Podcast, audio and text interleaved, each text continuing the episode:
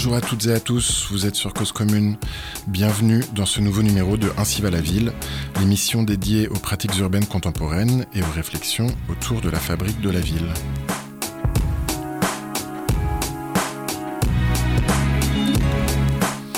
Mes amis, au secours. Une femme vient de mourir gelée cette nuit à 3 heures sur le trottoir du boulevard Sébastopol, serrant sur elle le papier par lequel, avant-hier, on l'avait expulsée. Chaque nuit, ils sont plus de 2000 recroquevillés sous le gel, sans toit, sans pain, plus d'un presque nu. Devant tant d'horreurs, les cités d'urgence, ce n'est même plus assez urgent. Écoutez-moi. En trois heures, deux premiers centres de dépannage viennent de se créer. L'un sous la tente au pied du Panthéon, rue de la Montagne Sainte-Geneviève, l'autre à Courbevoie. Ils regorgent déjà. Il faut en ouvrir partout. Il faut que ce soir même, dans toutes les villes de France, dans chaque quartier de Paris, des pancartes s'accrochent sous une lumière dans la nuit, à la porte de lieux où il y ait des couvertures, paille, soupe, et où l'on lise sous ce titre Centre fraternel de dépannage ces simples mots Toi qui souffres, qui que tu sois, entre, dors, mange, reprends espoir. Ici, on t'aime. Merci. Alors ces mots sont ceux de l'abbé Pierre, dans son appel du 1er février 1954 sur les ondes de Radio Luxembourg. Et ils décrivent dans un même élan la violence de la pauvreté, l'injustice de la précarité, mais aussi la possibilité d'indignation, d'action et l'espérance, même infime, que les choses puissent changer. 70 ans plus tard, la situation des personnes à la rue n'a pas beaucoup évolué. Les inégalités socio-économiques se sont même amplifiées, visibles à peu près partout, pourvu que l'on y prête attention. Parmi les voix qui tentent à la fois de dénoncer ces injustices, on entend tous les ans celle de la Fondation Abbé Pierre, qui présente chaque année son rapport sur le mal logement et qui également agit en accueillant des personnes en difficulté et en finançant des centaines de projets contre le mal logement. Pour en parler avec nous, nous accueillons Frédéric Cabat, la directrice des missions sociales de la Fondation Abbé Pierre. Bonjour Frédéric Cabat. Bonjour. Alors, donc, le grand public entend souvent parler de la Fondation Abbé Pierre, malheureusement en quelque sorte, vu qu'à chaque fois c'est à travers son rapport sur le mal logement. Pourtant, vos actions sont beaucoup plus larges que celles qui sont médiatisées. Est-ce que vous pourriez expliquer aux auditeurs de Cause Commune les différentes missions de la Fondation Abbé Pierre? Alors la Fondation Abbé Pierre, c'est une fondation reconnue d'utilité publique qui est créée en 1992 par l'Abbé Pierre avec euh, un enjeu euh, bah, d'aller chercher des dons et des donateurs pour euh, trois enjeux. Le premier, continuer et forger la sensibilisation à la lutte contre le mal logement et à l'exclusion qui est le grand projet de l'abbé Pierre. Le second, euh, réfléchir, interpeller les politiques publiques, permettre leur évolution. Ça, c'est notre partie rapport mal-logement, conceptualisation. Et puis la partie dont je m'occupe avec euh, mon équipe, salariés et bénévoles, celle euh, du soutien à l'action, c'est-à-dire générer les moyens d'accompagner des projets chaque année pour lutter contre le mal-logement de manière concrète. Alors, est-ce que, euh, donc, sur euh, le budget de la, de la Fondation Abbé Pierre, 80% est donc consacré à ces missions euh, sociales. Qu'est-ce que comprennent ces missions, ces missions sociales? C'est extrêmement large. Je vais vous expliquer, c'est assez compliqué parce qu'on est une fondation reconnue d'utilité publique, donc c'est juridique aussi. Mais assez simplement, globalement, nous avons un budget de 46 millions d'euros par an et sur ces 46 millions d'euros par an, à peu près 30 millions vont directement aux actions pour les personnes en situation de précarité et d'exclusion. Et puis après, il y a une part conséquente qui va aussi à la production du rapport mal-logement, à l'interpellation, et puis euh, à des temps de sensibilisation aussi qui euh, revêt différentes formes. Voilà, euh, les campagnes de la Fondation Abbé Pierre bien sûr en sont. Hein, euh, elles nous permettent de recruter des donateurs, d'interpeller, mais aussi de sensibiliser la société civile. Donc c'est ça les missions sociales. Sur la partie soutien à l'action, c'est à peu près entre 800 et 1000 projets par an. C'est de manière directe 4 millions d'euros sur ce qu'on appelle des actions que nous portons directement des accueils de jour, des pensions de famille. Et c'est euh, cette année 26 millions d'euros euh, distribués aux associations dans le cadre de projets soutenus. Donc ça veut dire qu'à travers la fondation, euh, de nombreuses associations qui ne sont pas euh, qui ne sont pas vous, euh, sont, sont financés, euh, que, et donc finalement que vous intervenez de manière quasiment invisible pour le grand public, vu que vous, vous prenez part à des, à des projets. Quelles, quelles sont ces, ces associations qui sont sans doute beaucoup plus petites et qui n'ont pas justement cette possibilité de, de récolter autant, autant de fonds? Finalement, vous, vous faites vous-même du mécénat pour d'autres associations? Alors c'est du mécénat, mais c'est aussi un accompagnement, hein, le soutien à l'action de la Fondation Abbé Pierre, parce que nous ne fonctionnons pas sous forme d'appel à projet. Il y a beaucoup de fondations qui le font et c'est très bien comme ça. Euh, le choix qui a été fait euh, par l'abbé Pierre, par le conseil d'administration, c'est de cheminer avec. Et donc euh, nous sommes avec à peu près 650 acteurs associatifs, parfois coopératifs, parfois aussi bailleurs sociaux, avec lesquels nous produisons des solutions qui sont des solutions produites et coproduites dans la durée. Et le temps, c'est hyper important sur la question de trouver les solutions et de construire les solutions. Alors évidemment, on n'a pas le budget de l'État, mais avec notre budget au niveau du micro-territoire, dans un dialogue micro-local avec les habitants, avec les personnes exclues, avec les associations et les différents financeurs, on peut tricoter des choses qui sont des réponses beaucoup plus ajustées aux questions de lutte contre le mal logement et de l'exclusion. C'est ça notre position. Et puis le deuxième aspect de notre travail, au-delà de, déployer des fonds, c'est aussi d'analyser l'impact c'est-à-dire euh, au fil des années, au fur et à mesure, de pouvoir mesurer, de pouvoir regarder ce que ça produit, à la fois pour les personnes, les habitants, mais aussi en lien avec des collectivités territoriales, en lien avec un secteur associatif qui est aussi en souffrance, en difficulté, qui peine à arriver à déployer ses actions, et puis euh, en lien aussi avec la transformation sociale qu'on espère, c'est-à-dire qu'on continue de poursuivre l'utopie de l'abbé Pierre, éradiquer la pauvreté. Et en même temps, euh, c'est un chemin qui est long, c'est un chemin qui est difficile, c'est un chemin qui parfois est escarpé, mais c'est aussi un chemin où il y a des marges de manœuvre. Alors cette, euh, cette volonté d'agir à long terme, cette volonté de, de, de, viser des buts euh, comme éradiquer la pauvreté, donc euh, des buts utopiques pour finalement viser le plus haut possible pour, parvenir à, être ambitieux, ça, ça vient peut-être, je vais peut-être mettre les pieds dans le plat, mais ça vient peut-être parfois en tension avec euh, donc entre cette revendication d'une vraie politique du logement, de l'application par exemple de la loi au, pour le, droit au logement opposable. Est-ce que ça vient pas en tension avec finalement des politiques d'urgence qui sont les politiques actuellement euh, appliquées et, et, et, menées en France, où on, souvent les acteurs associatifs reprochent, notamment à l'État et parfois à certaines collectivités, de ne pas suffisamment penser euh, le logement des, des, personnes en situation de précarité euh, et de finalement privilégier des réponses d'urgence telles que l'hébergement euh, à des réponses plus, plus structurelles, de, comme si on, on, soignait une fracture ouverte en mettant des, des petits pansements. Comment est-ce que une, une Comment est-ce que vous vous inscrivez dans cette euh, tension éventuelle? Alors la tension, elle est vertueuse. Hein. Donc euh, sur le rapport démocratique, sur la question du dialogue entre euh, les habitants, les citoyens et la puissance publique, il y a une nécessité à une tension. Parce que s'il n'y a pas de tension, eh bien, il y a une application des choses descendante, et ça a été beaucoup le cas aussi. Et heureusement, euh, vous faisiez référence euh, à l'hiver 54 et à l'appel de l'abbé Pierre, euh, la situation de l'habitat indigne de l'époque est, folle. La situation des bidonvilles réunit... Plus de 300 ou 4, près de 400 000 personnes, je crois, sur le territoire français. Donc il y a une urgence à répondre avec le logement digne. Et cette urgence, elle a été mise en œuvre par l'État au sortir des ordonnances de 45. Alors, là où ça fait tension et là où nous avons un rôle particulier, c'est que nous avons une histoire et une culture particulière. L'abbé Pierre, effectivement, dans son appel de 54, il dit Viens, je t'accueille tel que tu es et tu n'as pas besoin de mériter la main que je te tends. Elle est naturelle, elle est inconditionnelle. Et il dit autre chose, un petit peu avant, en 49, quand il crée la première communauté, il dit viens m'aider à aider. C'est-à-dire que toi qui souffres, à un moment donné, rencontrons-nous, quel que soit ton parcours, quelle que soit ton origine sociale, il y a quelque chose à créer ensemble et il crée un modèle de l'économie sociale et solidaire qui est la communauté. C'est-à-dire la capacité à créer un lieu de vie tout en créant un lieu de travail et tout en créant une réponse aussi sociétale de rencontre. Donc nous venons de ça et nous portons ça dans notre ADN. Donc nous sommes à l'intersection d'un dialogue avec la puissance publique parce que les moyens sont là et parce que nous croyons aussi à un modèle redistributif. Nous le voulons, ce modèle redistributif.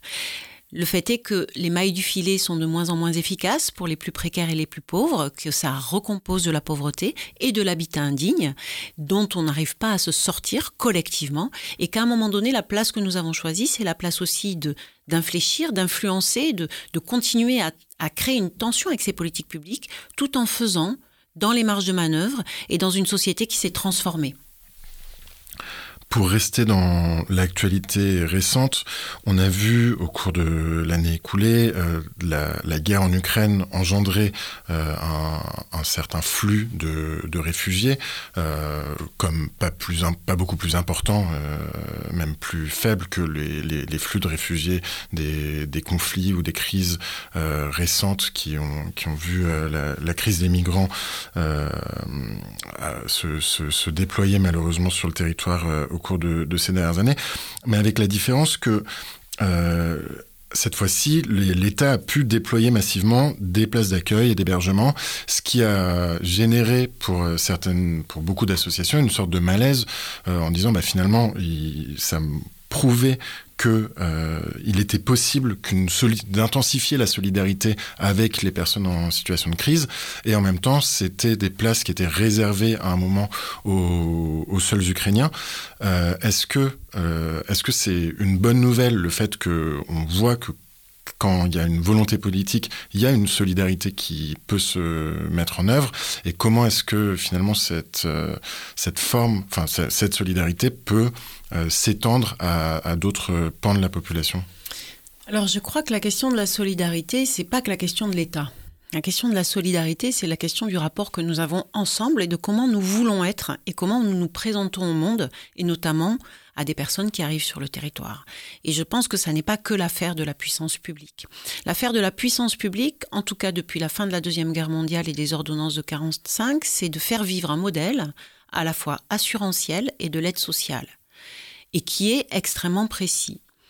Et qui aujourd'hui, euh, au travers de, de, la situation de l'Ukraine, a permis de, évidemment, effectivement d'identifier des leviers qui n'étaient plus utilisés ou pas, ou pas valorisés depuis de nombreuses années, avec une efficacité euh, intense.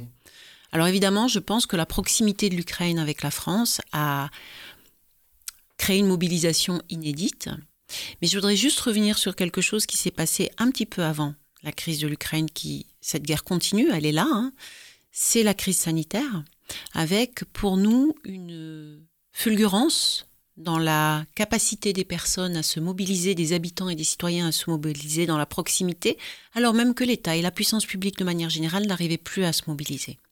Et qui est composé avec une société et des solidarités démocratiques, c'est être à l'écoute aussi des capacités de solidarité démocratique des citoyens qu'ils organisent en fonction de ce qu'ils voient parfois au côté, à leur côté, dans leur proximité. C'est ça qui rend difficile le rôle de l'État. Mais nous appelons ce changement-là, c'est-à-dire la capacité à identifier les ressources, les énergies, la capacité à inventer pour composer avec une politique publique qui ne soit pas que descendante, mais qui rencontre ces capacités de solidarité démocratique. Cette euh, politique publique euh, qui soit enfin, non descendante et donc peut-être horizontale, en capacitante. Nous, en, nous allons en parler juste après la première pause musicale. On va écouter euh, un, une chanson de Marvin Gaye, What's Going On? Euh, Est-ce que vous voulez nous dire pourquoi vous avez proposé cette chanson?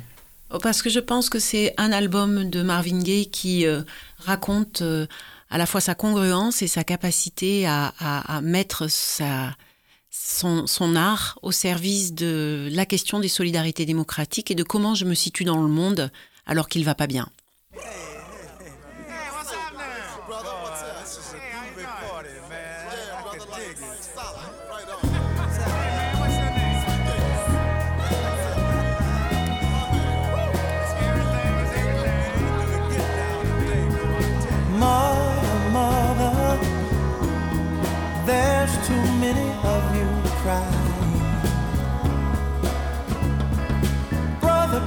brother. There's far too many of you dying. You know we've got to find a way to bring some loving here today. Yeah. Father, Father, we don't need to escalate.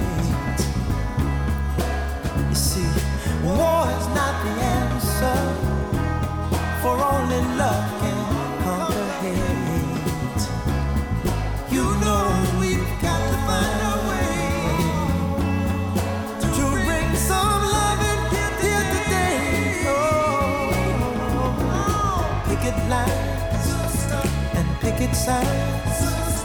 Don't punish me with brutality.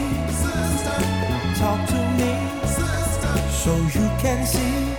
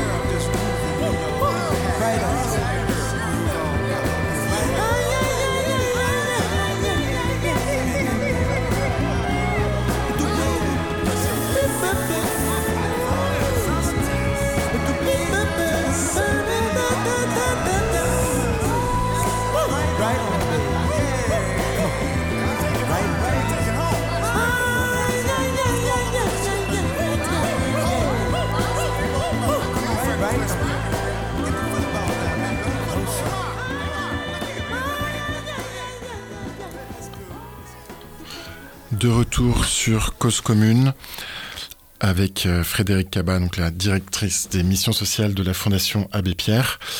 Alors, juste avant la pause, euh, vous avez commencé à évoquer la capacitation et donc euh, comme euh, ce- ce- cette manière d'impliquer les personnes en situation de précarité dans la, dans la résolution euh, et dans, dans, un rôle actif dans les, dans les actions en faveur du, du logement comme un processus d'émancipation. Est-ce que c'est ça semble être une vision un peu peut-être plus moderne euh, de, de la pauvreté et de, et de, ces, et de comment est-ce qu'on adresse ces, ces thématiques. Comment est-ce que vous définiriez aujourd'hui euh, euh, cet enjeu de, voilà, de sortir d'une vision descendante de, du traitement du mal logement? Pour nous, elle, elle vient s'appuyer sur une histoire française aussi et une histoire de l'économie sociale et des solidarités démocratiques qui se sont exercées dans le temps et qui ont été euh, euh, la source de solutions qui sont encore actives aujourd'hui. Euh, je pense aux mutuelles, à la notion de sécurité sociale. Je pense aussi à la représentation syndicale. Je pense aussi aux coopératives. Et bien sûr à l'associationnisme qui a donné lieu à ce statut d'association loi 1901 qui permet aux citoyens de s'engager dans la question, je dirais plus globalement, de la transformation sociale, même si aujourd'hui il y a des associations sportives, culturelles, mais qui transforment aussi socialement les individus et le collectif. C'est-à-dire c'est vraiment ce véhicule-là. Donc nous allons sourcer ça et nous allons euh, euh, sourcer cette histoire-là parce que c'est toujours euh, euh, plus facile d'imaginer qu'on applique une nouvelle recette ou qu'on a inventé quelque chose. En fait, on réinvente pas grand-chose. La deuxième chose, c'est que l'abbé Pierre a fondé aussi son mouvement, le mouvement Emmaüs, dont nous faisons partie, sur cet enjeu de collectivement co-construire les solutions et à commencer par ceux qui subissent l'absence de solutions. Euh, parce que ce sont eux qui ont un terme que je n'aime pas du tout, mais qui est assez clair, une forme d'expertise du vécu, euh, pour deux raisons. La première, c'est que euh, survivre, c'est coûteux, mais survivre, c'est aussi déployer des solutions incroyables en termes de compétences et de capacité à résister à, au fait d'être exposé à la rue, au fait de ne pas savoir où manger, au fait de ne pas savoir où dormir. Et la deuxième chose, c'est que les personnes qui sont en situation de précarité, qui sont à la rue aujourd'hui, euh, qui sont pauvres, sont aussi des personnes diverses et multiples, et qu'elles sont euh, nourries par des compétences et des trajectoires de vie très différentes. Et c'est une richesse. Et donc le, principe de la capacitation, c'est donc... Pardon. Pardon. Le principe de la capacitation, euh, c'est donc de rendre actives les personnes bénéficiaires de, vos actions. Euh, qu'est-ce que ça change finalement? Est-ce que, enfin, parce qu'on entend souvent dire que bon, bah, voilà, la, participation, c'est un vernis. Est-ce que euh, est-ce que ça change euh, réellement les choses que voilà d'impliquer les, les gens euh, dans, par exemple, la, conception, la, production de, de leur logement? Ça change énormément. Je vais donner un exemple concret parce que je pense que c'est intéressant de repartir aussi d'un exemple concret qu'on nous on a accompagné. J'ai parlé de de, de, ce, de cet habitat social participatif qui est en train de se créer, qui s'appelle les abeilles, qui est à Marseille dans le troisième arrondissement. Le projet des abeilles, c'est le projet d'habitants qui, au départ, euh, modestes et très modestes, veulent accéder au logement, donc devenir propriétaires, euh, dans le cadre de la friche de la Belle de Mai, enfin voilà, dans le cadre d'un projet urbain. Ça ne fonctionne pas. Et c'est une collectivité territoriale, euh, la métropole, qui décide de euh, les soutenir et donc de coproduire avec eux un habitat social. C'est une aventure qui commence en 2010 et que nous, nous rejoignons en 2014 euh, parce qu'il est en panne, ce projet. Et en même temps, c'est un collectif d'habitants qui tient et qui résiste et qui a envie. Et ça, déjà, l'envie, c'est immense. Et puis, c'est aussi un collectif d'habitants qui veut démontrer que c'est possible d'être dans la coproduction d'un lieu d'habitat social. Et donc, nous sommes intervenus et ce, que ça apporte, c'est euh, d'abord une légitimité euh, des citoyens, des habitants, dans euh, des politiques publiques qui très souvent n'arrivent pas à faire cas de ces habitants, et en particulier quand ils sont pauvres. Donc un premier acte, c'est de lutter contre les représentations que nous avons collectivement et que la puissance publique, dans ses différents degrés, peut avoir sur des situations de pauvreté qu'il faut sauver, sauver, préserver, euh, et que souvent pour sauver et préserver, à qui on ne demande plus la vie, à qui qu'on ne concerte plus, qu'on ne fait plus participer et qu'on ne capacite plus. Le deuxième aspect de la capacitation, c'est l'outillage. Comment, dans un monde très techni technique, technocratique, euh, on peut, avec des personnes qui n'ont pas les outils au départ, les équiper pour démontrer à quel point ils peuvent être dans un espace de prise de parole et de codécision euh, équitable, efficient et efficace sur des sujets qui, qui vont les traverser et qui les traversent encore, c'est-à-dire le sujet de l'habitat et du logement, et bien sûr de l'habiter. Le transport, la circulation, la- l'accès- accéder à l'emploi. Donc c'est un deuxième aspect, c'est-à-dire que ça, ça comporte la nécessité d'équiper. Et puis le troisième aspect que ça comporte, ça va avec la culture, c'est l'acceptation du changement. J'ai été confrontée personnellement à ma manière de ne pas être en capacité d'écouter l'autre parce que justement il n'était pas expert ou pas dans le sérail de la question de l'habitat et du logement. Et ça m'a beaucoup interrogé cette capacité que j'avais à dire ils savent pas, c'est pas grave, zappons et allons directement à l'objet qui est euh, discutons avec les urbains, les architectes, les financeurs. C'est tellement plus simple et les politiques. Mais en fait, ça oblige au déplacement. Et ce déplacement-là, il doit être récurrent et permanent. En fait, on est dans une culture, une culture descendante du savoir de l'action sociale. Et pour instaurer une culture partagée d'une action sociale où nous serions tous acteurs de l'action sociale, il faut à un moment donné faire un pas de côté et accepter d'être un peu déboussolé et un peu dans le déplacement de sa propre représentation de ce qu'il faut faire et de comment il faut le faire. Finalement, agir avec euh, les, usagers, les habitants, donc qui seront euh, in fine les, bénéficiaires de la ville, les bénéficiaires des, des logements produits, ça fonctionne comme une sorte de thérapie également pour les institutions ou les collectivités qui d'habitude parfois plaquent de manière un peu mécanique des solutions dont on sait qu'elles fonctionnent pas toujours bien. Je ne sais pas si c'est thérapeutique, j'espère, pour certains individus. Pour moi, ça a pu l'être à des moments donnés dans ma trajectoire professionnelle. En tout cas, c'est réflexif. C'est-à-dire allier la pensée, ce qu'on ressent de ce qu'on est en train de vivre, et donc du coup de pouvoir le dire, le partager et de passer à autre chose. Cette réflexivité qui s'installe, c'est très intéressant pour tous les acteurs qui sont autour de la table, qu'ils soient experts, financeurs, comme je représente aujourd'hui, habitants, personnes en situation de pauvreté, élus. C'est ça qu'il faut créer. Alors la difficulté de créer cet espace, quand je dis le ça, c'est cet espace de dialogue, c'est qu'il faut des moyens, parce que équiper, former euh, euh, des personnes qui ont différents niveaux, différentes connaissances, c'est compliqué. Et deuxièmement, il faut le temps aussi de la discussion et de l'échange et de se mettre d'accord. Et très souvent dans les politiques publiques, vous avez un diagnostic, ce diagnostic remonte aux politiques publiques, à partir de ce diagnostic, ça produit de la norme de dispositif public et le dispositif public redescend sur le terrain. Parfois, entre le moment où il y a la révélation d'un problème et la redescente sur le terrain, il peut y avoir dix ans. Et en dix ans, le monde change. La question de faire une alliance avec le micro-local et le local, c'est aussi la capacité d'être à l'écoute d'un diagnostic renouvelé pour ajuster la politique publique. Plus elle est fermée, moins elle s'adresse à l'individu, plus elle est extérieure à l'aide sociale, plus elle a intérêt à être concertée et travailler ensemble pour trouver de l'efficacité.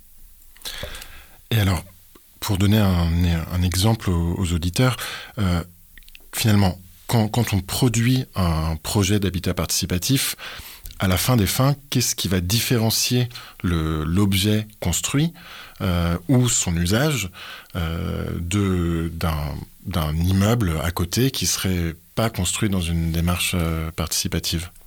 La différence, je ne crois pas qu'elle soit d'un point de vue trop technique. Mmh. Il y a une norme, il y a un droit, il y a une application du droit, et qui est bien normale parce qu'elle préserve de l'indécence et de l'indignité. Donc c'est très important de tenir compte de ce droit. En revanche, sur l'usage, je pense qu'elle est très intéressante sur la manière dont on accueille des habitants, sur la manière dont vit un bâtiment, sur la manière dont nous sommes tous garants que ce bâtiment vive bien et que nous soyons tous en alerte et en veille. Sur quelque chose, aujourd'hui on parle beaucoup de sobriété énergétique, la question des fluides, la question de la consommation de l'eau, la question de la consommation électrique, du chauffage, et une question sur les charges pour les habitants. S'ils ont un droit de regard et un échange avec le bailleur sur la gestion de ces aspects-là, c'est aussi euh, une co-responsabilité en termes bah, d'atteinte d'objectifs, par exemple de limiter, de trouver du compromis sur quand est-ce qu'on allume le chauffage, quand est-ce qu'on l'éteint. Je suis désolée d'aller à ce détail-là et en même temps pas, parce que je pense que c'est ça la vie dans un logement aussi. Et puis après il y a la dimension citoyenne au sens de comment on est ensemble et comment ça vit dans le collectif, parce que finalement le logement peut être aussi un espace d'habitat collectif euh, sur des aspects de, de lien avec euh, l'extérieur. Dans ce bâtiment aux abeilles, il y a une partie du bâtiment qui est réservée à la location à des associations ou des entreprises ou des artistes qui sont en train de décider. Euh, L'idée, ça va être de comment les habitants de l'immeuble font vivre aussi cette partie-là. Et comment on invite le quartier à l'intérieur du bâti, comment les habitants vont vers le quartier, comment il y a de la circulation et de la dynamique. Très souvent, et on peut le voir sur certaines copros qui sont pas forcément en difficulté, mais qui risquent de l'être, un repli et une absence de lien. Et je vais terminer sur un exemple sur les quartiers prioritaires et populaires. Pendant la crise sanitaire, à l'endroit du collectif de ce bâti, parfois social ou de co grande copropriété, il y a eu des formes de solidarité active incroyables. Et c'est parce qu'il y a eu du taper à la porte, parce qu'il y a eu de l'aller vers, qu'il y a eu une veille des uns sur les autres, pour s'assurer qu'il puisse y avoir à un moment donné une prise en compte de personnes qui dévisent, de familles qui sont dans l'extrême précarité et l'extrême précarité économique et brutale au moment du confinement. Et là, il y a eu des alliances très très fortes. Donc il y a une importance hein, dans la citoyenneté autour de l'habitat à vivre ensemble et être ensemble dans ce qui nous regarde à l'intérieur du bâtiment, mais de comment ça se joue aussi avec l'extérieur et comment ça dialogue avec l'extérieur. Finalement, ce que vous décrivez, c'est comment la, l'appropriation par chacun, euh, même des, détails techniques qui, qui font que euh, son logement, son immeuble, euh, sa, société, euh, la société qui, qui l'entoure fonctionne, bah ça, ça produit de la libération, ça produit les possibilités d'une d'une citoyenneté. Est-ce que donc le euh, ça me fait penser à un, article euh, de Mathias Lecoq paru dans Métropolitique où il écrit à un moment Le citoyen n'est plus l'habitant qui consomme du logement, des transports, des services, mais celui qui agit au travers de ses pratiques. Euh, fin de citation, c'est un article sur le, droit à la ville dans de, le concept de Henri Lefebvre. Est-ce qu'on peut dire finalement que cette émancipation, elle procède, euh, cette émancipation à travers la, participation et l'implication de chacun dans la production et la gestion de son logement euh, ou de son quartier, ça procède de ce droit à la ville, Frédéric Cabat Tout à fait. C'est-à-dire qu'il y a un enjeu fort à la citoyenneté et à l'expression individuelle et collective. Euh, le rapport au, travail, le rapport euh, à la société, c'est extrêmement individualisé depuis, euh, on va dire, le milieu des années 70. Et il y a eu de la perte en ligne forte de la question du collectif et de la cohésion. Et en même temps, dans une invisibilité la plus totale, il y a dans des endroits d'habitat avec des poches de pauvreté conséquentes aussi de l'alliance et aussi des solidarités qui sont très actives, mais totalement invisibles. Je reprenais l'exemple de la crise sanitaire parce que je trouve il a été flagrant, il y a eu quelque chose de très très fort à ce moment-là. Elles ne sont pas du tout mortes, ces solidarités actives et cette citoyenneté. Le droit à la ville, c'est pas que le droit à avoir le toit sur la tête décent. C'est aussi s'exprimer à partir d'un espace sécure, c'est aussi projeter sa trajectoire de vie individuellement et d'un point de vue familial, et c'est aussi être avec les autres. Parce que globalement, on est très très peu, enfin, certains vivent comme ça, à vivre dans une maison individuelle à un kilomètre du premier voisin. Enfin, c'est il y a des personnes qui vivent dans ces conditions-là, mais qui cherchent aussi à faire ville et faire collectif. Hein. C'est dans des villages, c'est dans des hameaux, mais il y a une recherche d'être ensemble, de trouver des endroits ou de trouver des sujets qui nous rassemblent. Sur la ville, il y a quand même un enjeu à ne plus confisquer la possibilité d'un dialogue sur comment on vit, comment on décide de vivre et comment c'est possible aussi de forger des réponses à partir des citoyennetés qui existent dans les habitats et dans les habitats collectifs notamment. Donc ce droit à la ville, ce serait une posture active euh, face, à, face à ce que l'on vit et face à, face à la ville. Ça me, ça me rappelle le, la, la distinction que vous proposez euh, entre d'un côté des solidarités économiques, en termes donc de redistribution de richesses et euh, d'un autre côté des solidarités que vous appelez démocratiques, c'est-à-dire comment est-ce qu'on partage le pouvoir et donc le pouvoir quand il se reçoit, il doit également s'exercer. Alors qu'est-ce que c'est que ces solidarités démocratiques? Les solidarités démocratiques, c'est simplement, de mon point de vue et, dans un rapport à l'histoire, la capacité de collectifs citoyens, souvent euh, confrontés à une tension très forte de, dom de domination, à s'organiser pour coproduire des solutions du quotidien parce qu'ils sont empêchés du point de vue de la santé, du point de vue de l'outil de travail, du point de vue euh, de, ressources régulières. Et c'est des solidarités démocratiques qui sont fortes parce qu'elles sont souvent initiées euh, à des endroits où il y a du manque, où il y a de l'invisibilité, où il y a un sentiment d'écrasement ou un réel écrasement il y a quelque chose qui résonne, je trouve, aujourd'hui, c'est que j'ai le sentiment que la tension fait peur. Le fait d'être dans une discussion dans la tension rend les choses très compliquées. Les ordonnances de 45 après la Deuxième Guerre mondiale ont été très efficaces à partir du projet d'un État régalien qui se joue entre les deux guerres de redistribution. C'est un modèle superbe. Mais nous sommes faits aussi de deux cultures. Nous sommes faits de cette culture de la redistribution et de cette culture des solidarités démocratiques comme étant aussi la capacité à construire des solutions ou en tout cas à irriguer la créativité des dirigeants, la créativité de l'État et des collectivités territoriales.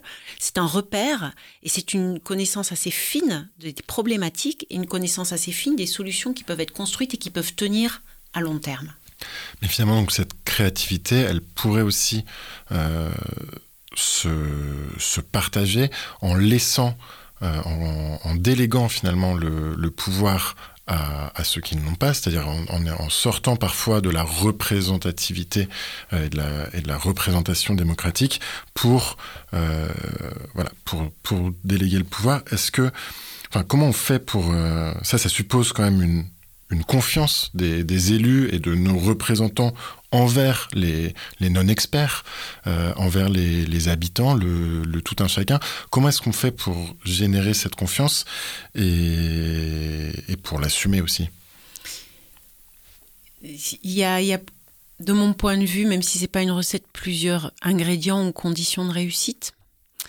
L'équipe, équiper les personnes qui ne sont pas désignées à être les experts, pour sortir aussi des représentations que de la pauvreté. Hein, il y a bien entendu, et nous, notre intérêt, c'est les personnes en situation de pauvreté, de précarité et de mal logement, c'est clair. Donc les équiper, par exemple, si je prends l'exemple du festival C'est pas du luxe sur la pratique artistique, nous avons mis les moyens d'un processus qui va chercher des artistes comme Mohamed El Khatib, qui sont des artistes exigeants, qui sont reconnus, pour accompagner des collectifs de personnes qui ont vécu la précarité ou qui la vivent encore, comme étant capables euh, d'exprimer une œuvre artistique et de la construire avec euh, un accompagnement de cet artiste. C'est des moyens et c'est du temps. C'est aussi la capacité à ouvrir les réserves du MUSEM pour que ces personnes, ayant choisi un objet personnel, à choisir des œuvres d'art contemporain pour les mettre en correspondance et en dialogue avec l'objet choisi. Cette exposition, elle est à Avignon, et cette exposition, elle va rester jusqu'à fin janvier, et elle est visible, et elle est absolument pas connotée sociale, occupationnelle, culture sociale, elle est extrêmement belle, extrêmement puissante. Donc, il y a quelque chose du registre à la fois du temps, des moyens, et puis de la confiance. Une confiance que j'illustrerai par lâcher prise. Accepter d'être agréablement surpris par l'autre, avec lequel ou laquelle nous n'avons pas l'habitude d'échanger et de construire. C'est un pas de côté individuel et collectif, et c'est un pas de côté individuel et collectif que la ligne de l'État, de, des élus, en passant par la haute fonction publique, doit avoir et doit faire. Et, et, ce déplacement, il est important, mais je dois dire qu'il existe déjà dans les services de l'État. Aujourd'hui, il y a des solutions qui se créent tous les jours avec des représentants de l'État, des représentants de certaines collectivités territoriales, qui ont cette capacité à se déplacer. Ça existe dans cette ligne-là. Ils sont très inspirants, ces individus-là, ces personnes-là sont très inspirantes et elles devraient être repérées comme étant la ressource de cette capacitation. Merci de nous donner quelques raisons d'espérer. Mais cette capacitation et le, fait de partager le pouvoir, ça suppose également euh, d'accepter les désaccords, d'accepter les, les, conflits. Euh, est-ce qu'on est, qu sait être en conflit euh, Et est-ce que c'est pas si facile? C'est très difficile, c'est très difficile. Dès que, dès que le, dialogue se tend au sens du désaccord, euh, il y a euh, une peur de perdre le pouvoir, certainement, mais il y a aussi une peur de ne pas aboutir. Et c'est ces deux peurs qui jouent à cet endroit-là, individuellement, collectivement et culturellement. Les institutions sont aussi prises dans ces peurs-là. Tiens, si on ouvre la porte et si on ouvre la table, tout à coup, ça va déstabiliser le projet que nous avons et du coup, on va pas pouvoir le mettre en œuvre ou il va nous échapper. Et peut-être que c'est à cet endroit-là, du fait que ça nous échappe, qu'il doit y avoir une acceptation, un déclic, mais qui est très difficile à avoir comme ça intellectuellement. C'est une expérience qui est une expérience qui passe par la co-construction petit à petit, et, et c'est pour ça que c'est du temps et des moyens. C'est-à-dire que c'est ce déplacement-là, c'est coûteux et ça demande de se d'accepter de lâcher prise et d'aller vers le risque. Et peut-être même que cet échappement et ce, détournement, ça peut in fine produire euh, des, choses plus intéressantes et surtout plus utiles, plus appropriables par, euh, les habitants des projets. On va faire une deuxième pause musicale avec Fela Kuti, euh, Fela Water Nugget Enemy. Pourquoi vous avez choisi cette chanson? Il dit l'eau n'est pas notre ennemi. Dans chaque acte du quotidien, c'est pas à cet endroit-là qu'il est l'ennemi. C'est pas, euh, c'est dans la capacité à dialoguer, la capacité à sortir de la domination et la capacité à sortir de la violence.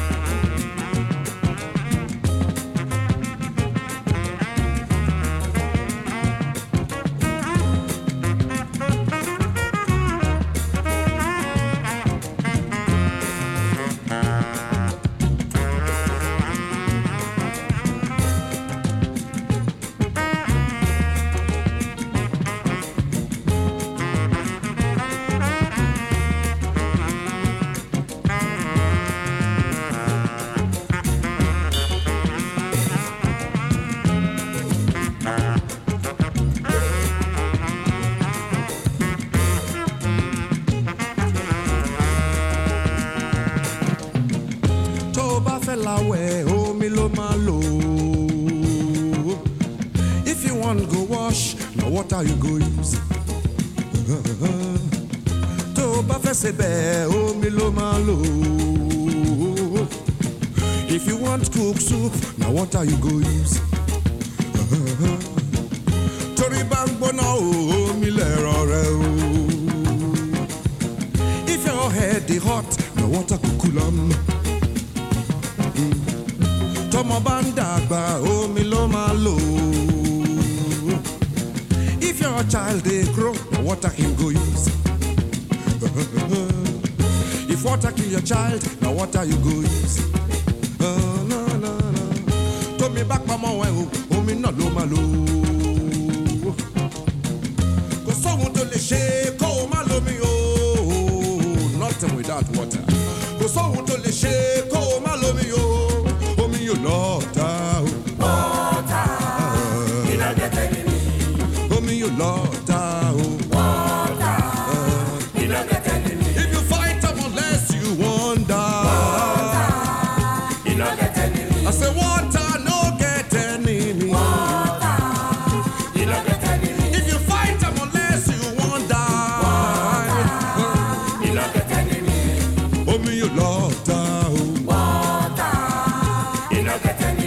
they talk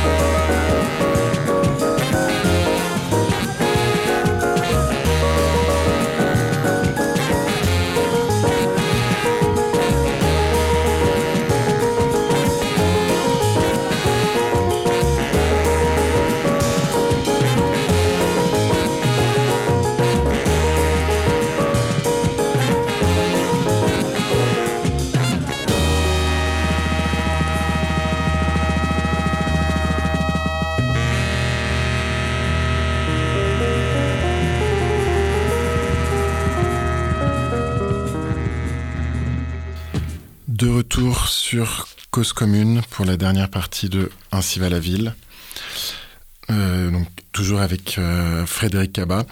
Je voudrais qu'on parle un petit peu maintenant euh, des, bah, de la situation du mal logement en France et des politiques publiques, parce que là, on, a, on a évoqué euh, juste avant la, pause comment est-ce qu'il peut y avoir une, une action euh, qualitative euh, en faveur de la, de la résorption du, du mal logement, mais on, on parle d'autre part euh, d'un phénomène qui est massif.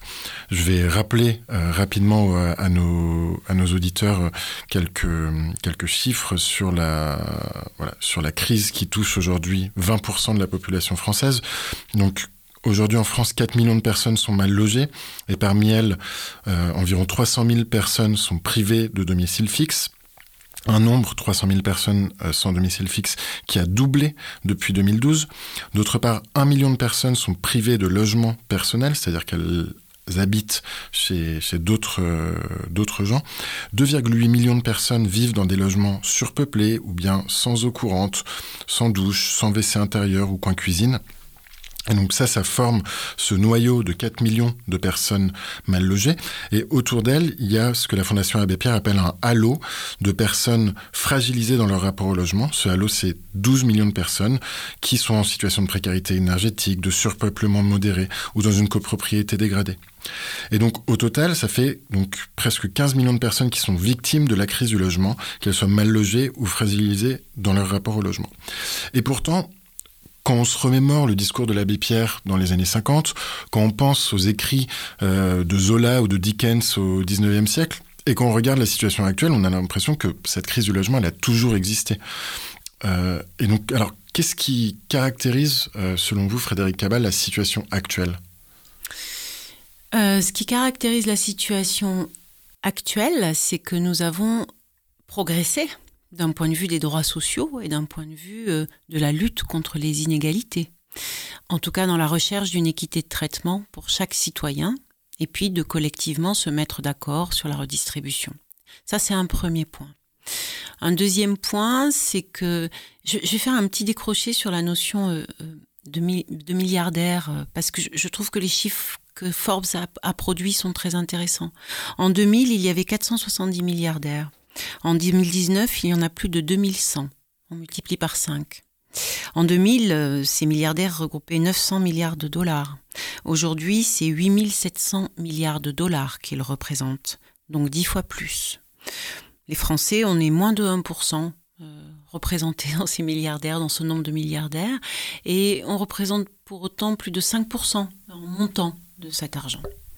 Il n'est pas Une possible. concentration de la richesse qui est vraiment Il- intense. Exactement. En l'espace de 20 ans, il y a une intensification de la concentration de la richesse, euh, aux dépens aussi de populations qui vivent en France et qui sont euh, euh, de plus en plus précarisées et de plus en plus pauvres. hein. Alors, il y a un débat hein, sur le niveau de pauvreté. En tout cas, il y a un certain nombre de personnes, de familles et d'enfants. Je rappelle qu'aujourd'hui, au mois d'octobre 2022, il y a 2000 enfants qui dorment dehors et qui sont scolarisés en France, ce qui n'est quand même pas rien et qui est assez euh, illustratif de ce, sur quoi nous échangeons. Donc il y a un enjeu de redistribution, c'est majeur. Il y a évidemment un enjeu fort de construction et de construction de qualité. Dans les chiffres, il y a une précision qui, qui, doit être notée.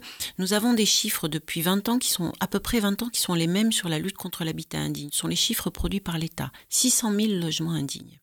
Je rappelle qu'il y a quelques années, et malheureusement, un immeuble s'est effondré et a tué neuf personnes à Marseille. Comment, dans la modernité dans laquelle nous vivons, dans la capacité à communiquer que nous avons, nous pouvons encore avoir des pans entiers de la population qui soient dans des situations de précarité et de maltraitance aussi intenses que ce que nous voyons aujourd'hui? C'est ça la question. La question, c'est de dire qu'évidemment, la société a progressé d'un point de vue du logement, mais elle continue à laisser une partie conséquente de la population dans une situation qui est inacceptable au regard des évolutions de la société. Ce que décrit le, rapport de la, Fondation en 2022, c'est voilà une, pauvreté euh, qui globalement se, se stabilise en France, mais avec la part des personnes les plus pauvres et les plus en difficulté euh, qui, finalement voient leur situation se dégrader. Donc une intensification de, cette pauvreté. Et donc euh, parmi vos, propositions, il y a celle que qui, paraît effectivement euh, urgente, euh, de produire 150 000 logements sociaux par an euh, et d'autre part de conventionner euh, 40 000 logements, logements privés. Est-ce que c'est donc en, en menant ces politiques un peu structurelles, mais également en mobilisant pas seulement le secteur du logement social traditionnel, mais également le secteur des, propriétaires privés, qu'on- donc finalement en, hybridant un petit peu les, les solutions euh, parviendra à surmonter collectivement cette crise?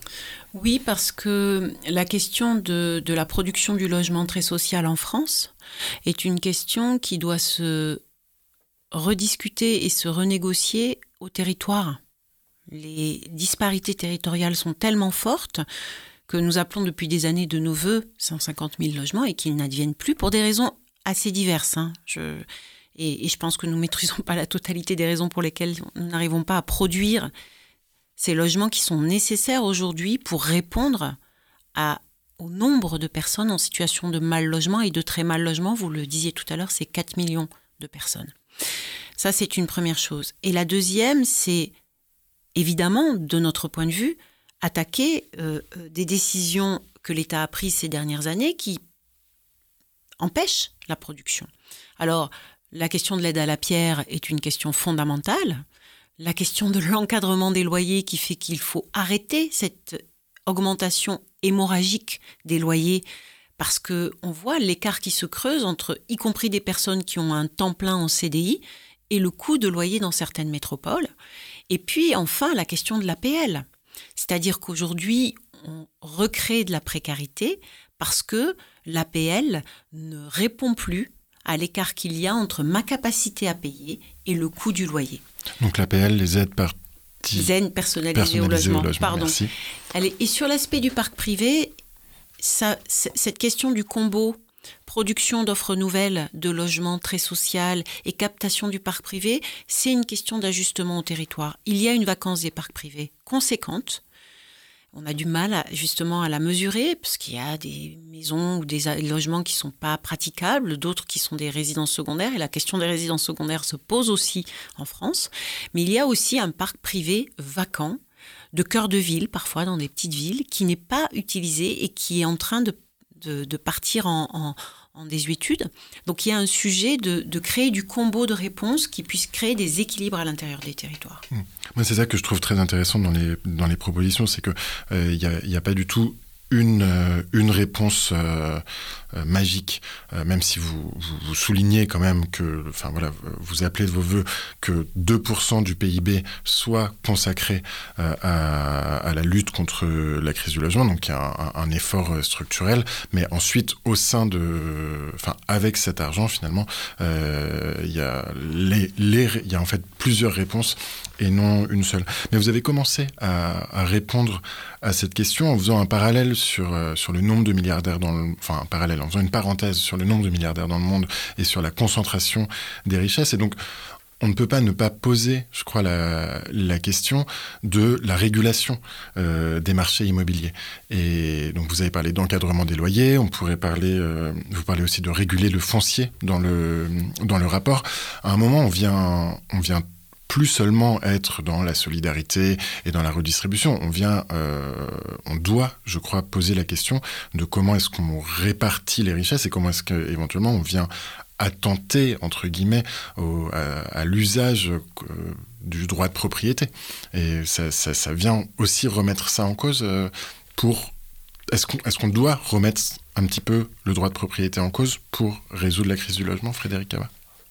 On doit en tout cas arrêter euh, ce qui euh, aujourd'hui est un indicateur fort d'un risque de d'accélération des expulsions et d'accélération de la rupture avec le logement d'un nombre de ménages inédit.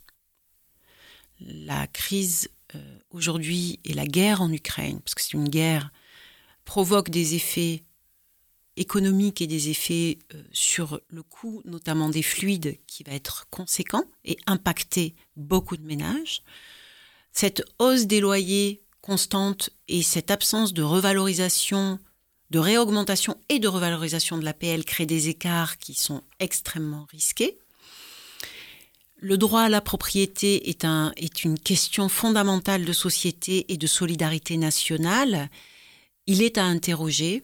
C'est un débat extrêmement délicat et difficile en France parce qu'il est aussi, euh, il a été créé après la Révolution française, confirmé, et il a aussi permis une démocratisation du droit à la propriété qui était réservée à une élite hein, et à, la noblesse et qui ne voilà, et qui, est un vrai sujet aussi de, choix, de libre arbitre, de comment euh, euh, nous, décidons individuellement et collectivement de vivre, collectivement au sens de la famille, et avec quels moyens. La question aujourd'hui, c'est que le droit à la propriété est réservé à une, voilà, une catégorie de personnes aujourd'hui qui ne permet plus cette démocratisation du droit à la propriété. C'est un sujet de fond et c'est un sujet de société.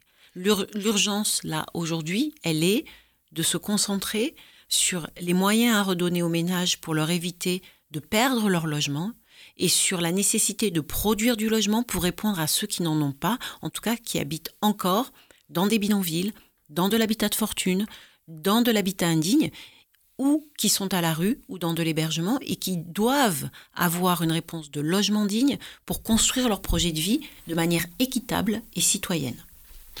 On sait que la propriété n'est pas toujours le modèle idéal euh, pour, euh, pour habiter un logement dans des bonnes conditions euh, de, confort, de, de visibilité sur le temps long, etc. Pour autant, lorsqu'on remet en cause le droit de propriété ou lorsqu'on vient le questionner, je pense qu'effectivement c'est important euh, de, de bien voir qu'il y a une distinction entre être propriétaire de son logement ou être propriétaire euh, de plusieurs logements, de dizaines, voire de, de, de, parts dans des fonds d'investissement qui peuvent posséder des, des, centaines ou des milliers de logements. Euh, et, là, effectivement, peut-être que la, question se pose. Il y a un rapport de l'INSEE euh, paru l'an dernier sur les ménages multipropriétaires qui montre une concentration très importante des, de, des logements euh, où habitent les Français euh, entre les mains d'un petit nombre de ménages. Et donc ça, ça, ça, pose question, je pense, effectivement, de manière différente que juste posséder son logement pour, euh, pour Exactement. y vivre. Mais c'est pour rebondir aussi sur votre question sur le foncier.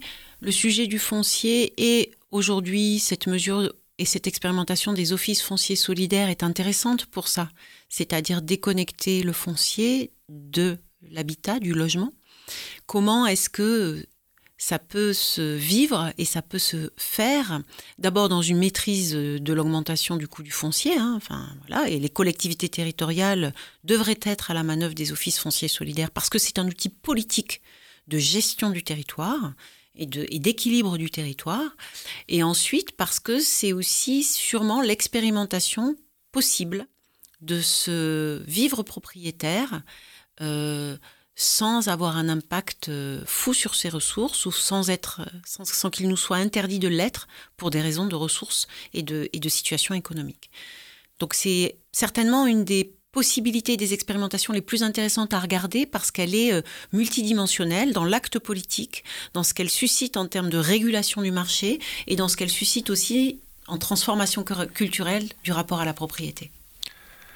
Merci beaucoup. Je vous propose qu'on termine sur cette euh, note d'espoir avec donc le, ce, ce, modèle euh, du, du, bail réel solidaire et des, des offices fonciers solidaires solidaire, euh, comme un, voilà, une, une, petite lueur d'espoir pour euh, faire partie des multiples solutions pour lutter contre, contre la crise du logement. Euh, ainsi va la ville, c'est terminé pour aujourd'hui. On va se quitter peut-être en... Est-ce que vous voulez donner une ou deux actualités de la Fondation Abbé Pierre dans les, temps à venir? Bah, Peut-être tourner vers l'Abbé Pierre, bien sûr dire qu'il y a une biographie qui va sortir là dans, dans quelques semaines, qui est une biographie sur l'Abbé Pierre, et un film aussi qui arrivera à l'automne 2023. Et puis rappeler que Euh, le 1er février, c'est la date anniversaire de l'appel de l'abbé Pierre et c'est aussi le moment où nous sortons le rapport mal-logement. Et cette année, il s'intéressera à la question des femmes et du genre et du rapport au mal-logement euh, dans cette, cette entrée-là. Merci. Merci beaucoup Frédéric Cabat. C'était Ainsi va la ville. Nous nous retrouverons bientôt pour un nouvel épisode sur Cause Commune 93.1 en Ile-de-France et en DAB+, pour les radios les plus récentes, ainsi qu'en podcast sur cause-commune.fm et l'application Cause Commune. Cette émission a été réalisée avec le soutien de la Preuve par 7. Merci à Plateau Urbain de mettre à disposition le local dans lequel nous avons installé le studio au sein du projet Césure, occupation temporaire de l'ancienne fac de Sancier à Paris 5e. Vous pourrez retrouver les sources et les des musiques utilisées pour l'émission sur le site internet de celle-ci. A bientôt à toutes et à tous.